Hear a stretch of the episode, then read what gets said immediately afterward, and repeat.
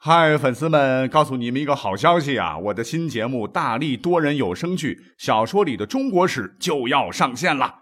想要了解新节目或者跟我互动聊天，赶快来加入 VIP 粉丝群，入群二维码就在本期节目的声音简介中。你也可以添加我的小号，拼音大历史加三零三 D A L I S H I 三零三，然后拉您入群，我在那儿等你。管他正史野史。这里只有大历史，大力讲的历史正在播出。感谢收听本期节目。有一个金句子哈，不知道您听过没有？那就是“王不过相，力不过霸，将不过礼，权不过金”。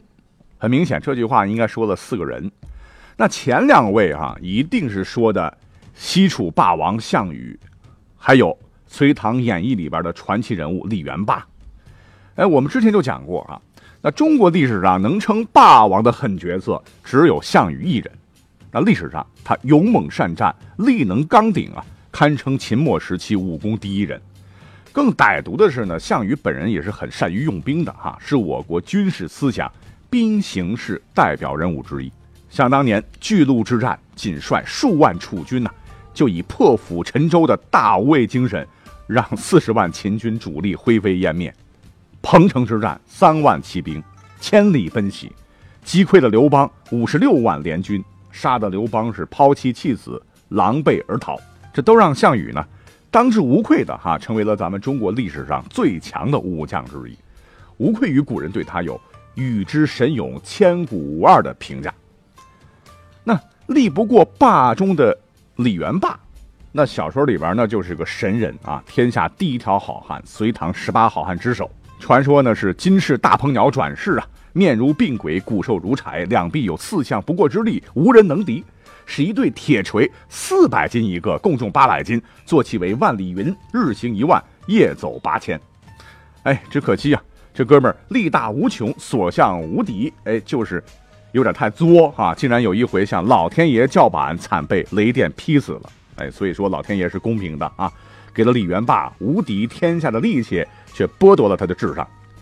那这两个历史人物啊，一个真实的，一个是虚构的，没有什么好争议啊。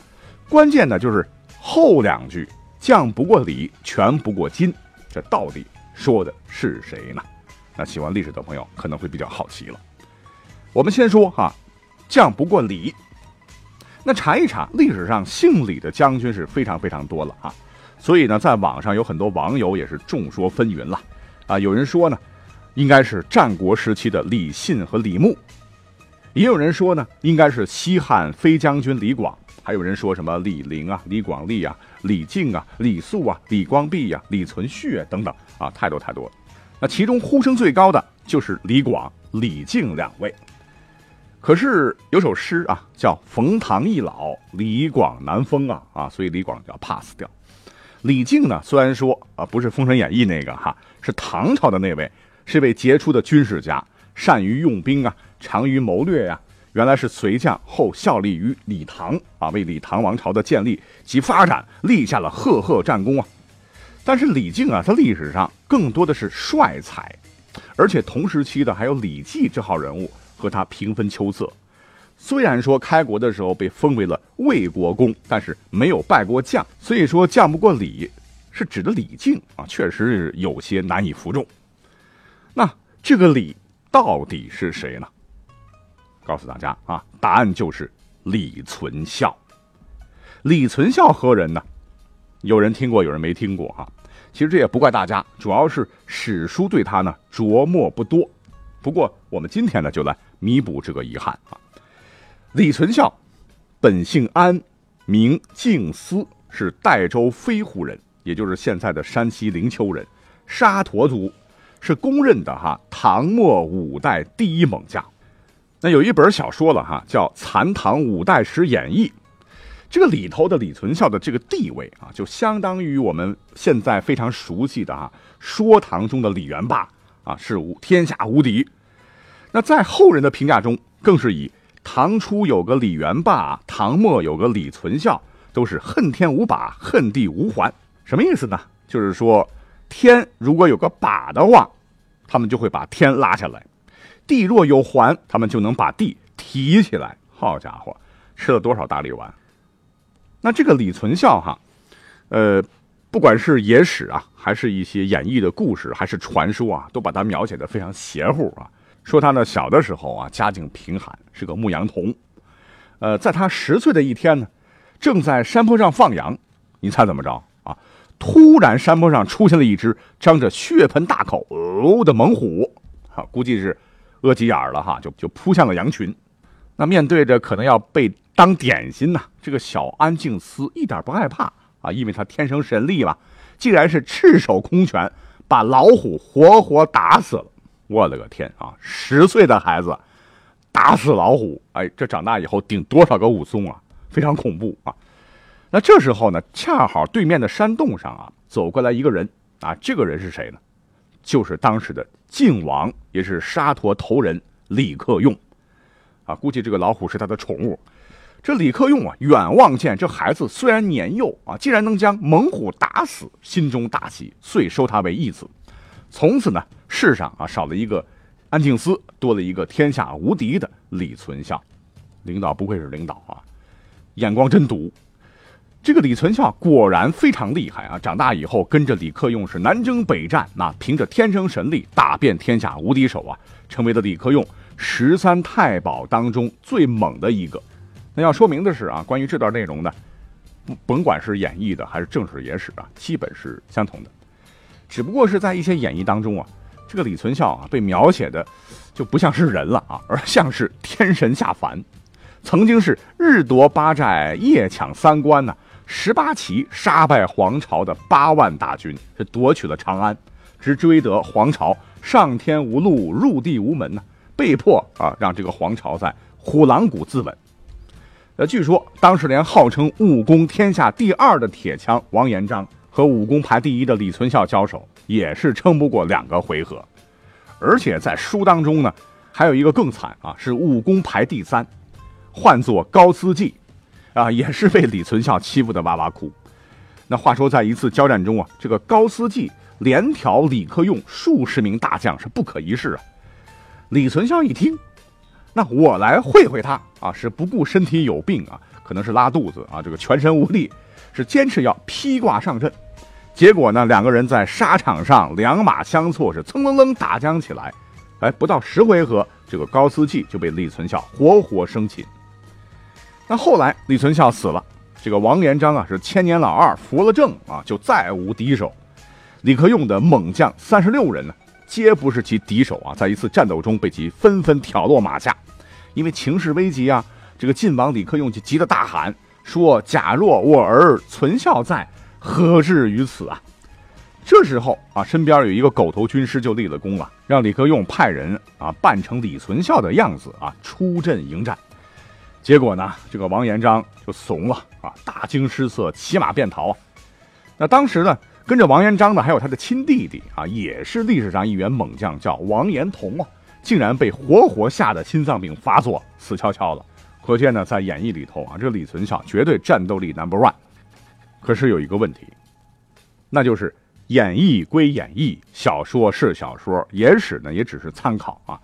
那么在正史当中，关于李存孝到底在历史上是个啥表现，能不能对得起“将不过李”这个高度评价呢？我觉得这才是本期的重点啊。那实际上，经过我的详细查找啊，史书上记载的李存孝啊，虽然没有小说里写的那么神，但也确实是。无比牛叉啊，并非浪得虚名。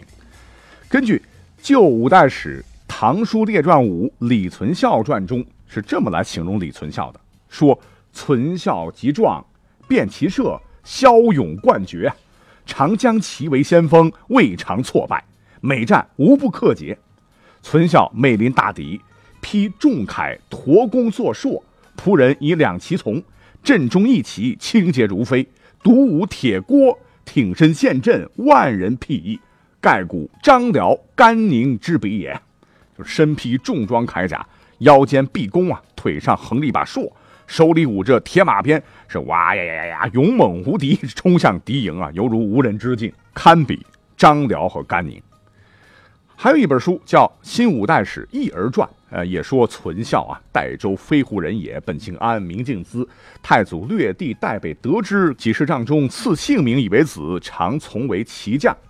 这个存孝是圆臂善射，身披重铠，是驼弓坐槊，手舞铁锅，出入阵中以两骑自从，战酣一骑，上下如飞。这两本正史啊，都提到了李存孝的勇猛果敢，所向披靡呀。那看来。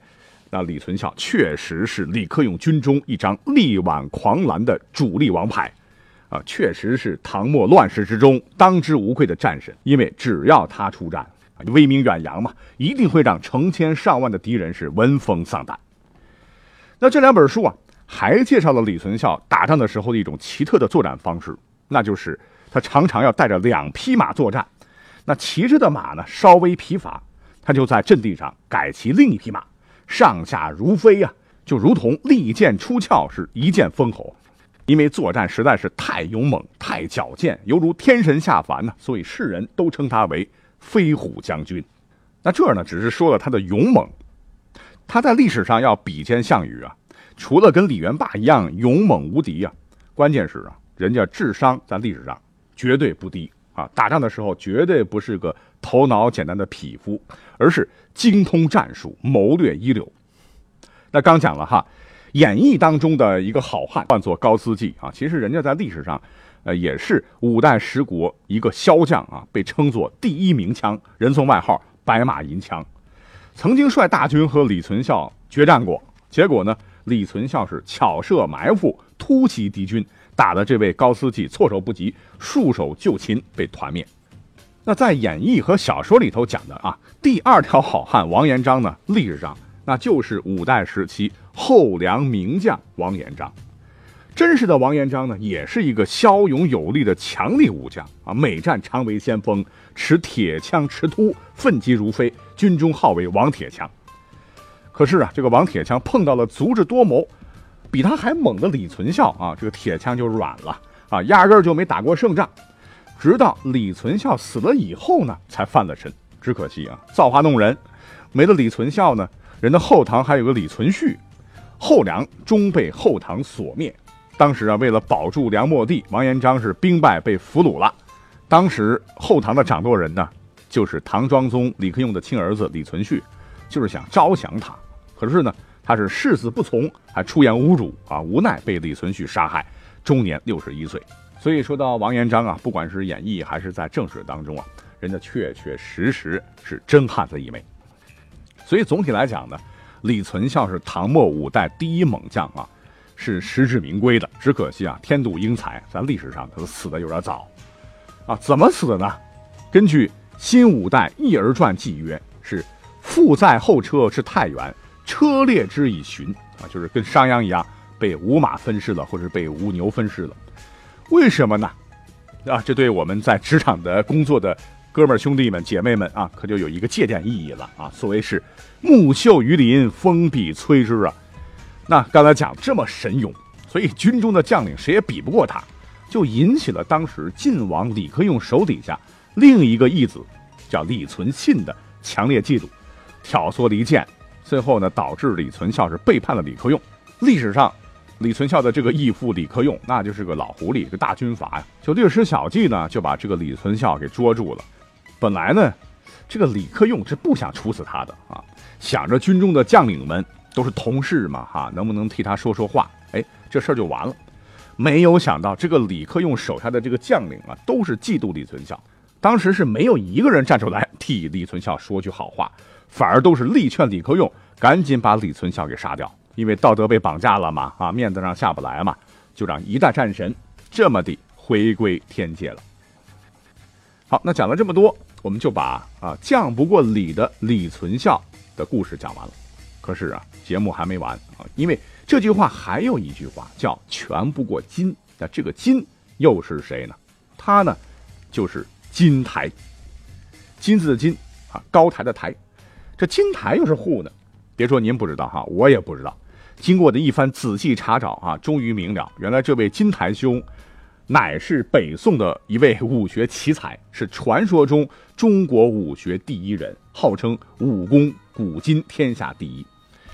可是问题是，金台呢，他很有可能是一个虚构的人物，就跟李元霸一样，是活在传奇小说里头的。在一些传奇小说，比如说什么《金台奇侠传》呐，《金台三打少林寺》啊，《铁臂金刀周同传》呐，以及评书《金台传》《金台小史》等等这些演绎的书当中，都说金台是浙江金华府义乌县佛堂镇人，如何如何，说的跟真的一样。可是呢，史书没有记载。在清代呢，有一本传奇小说，当然现在看的人也挺多的了哈，被改编成评书什么的，叫《说岳全传》，说这位金台呢，就是宋朝武师周同的师傅。周同是谁呢？人称陕西大侠铁臂膀周同，乃是北宋末期的一位著名的武术大师吧？啊，以善于剑术闻名。最重要的是啊，他教了一个非常非常有名的徒弟，那就是南宋的名将岳飞啊，他是岳飞的师傅。在明清的时候，有些评书人呢还称周同啊是姜维的后代。哎，为什么姓不一样？也就是说，这个周同历史上是真有啊，确实也是教授过岳飞功夫。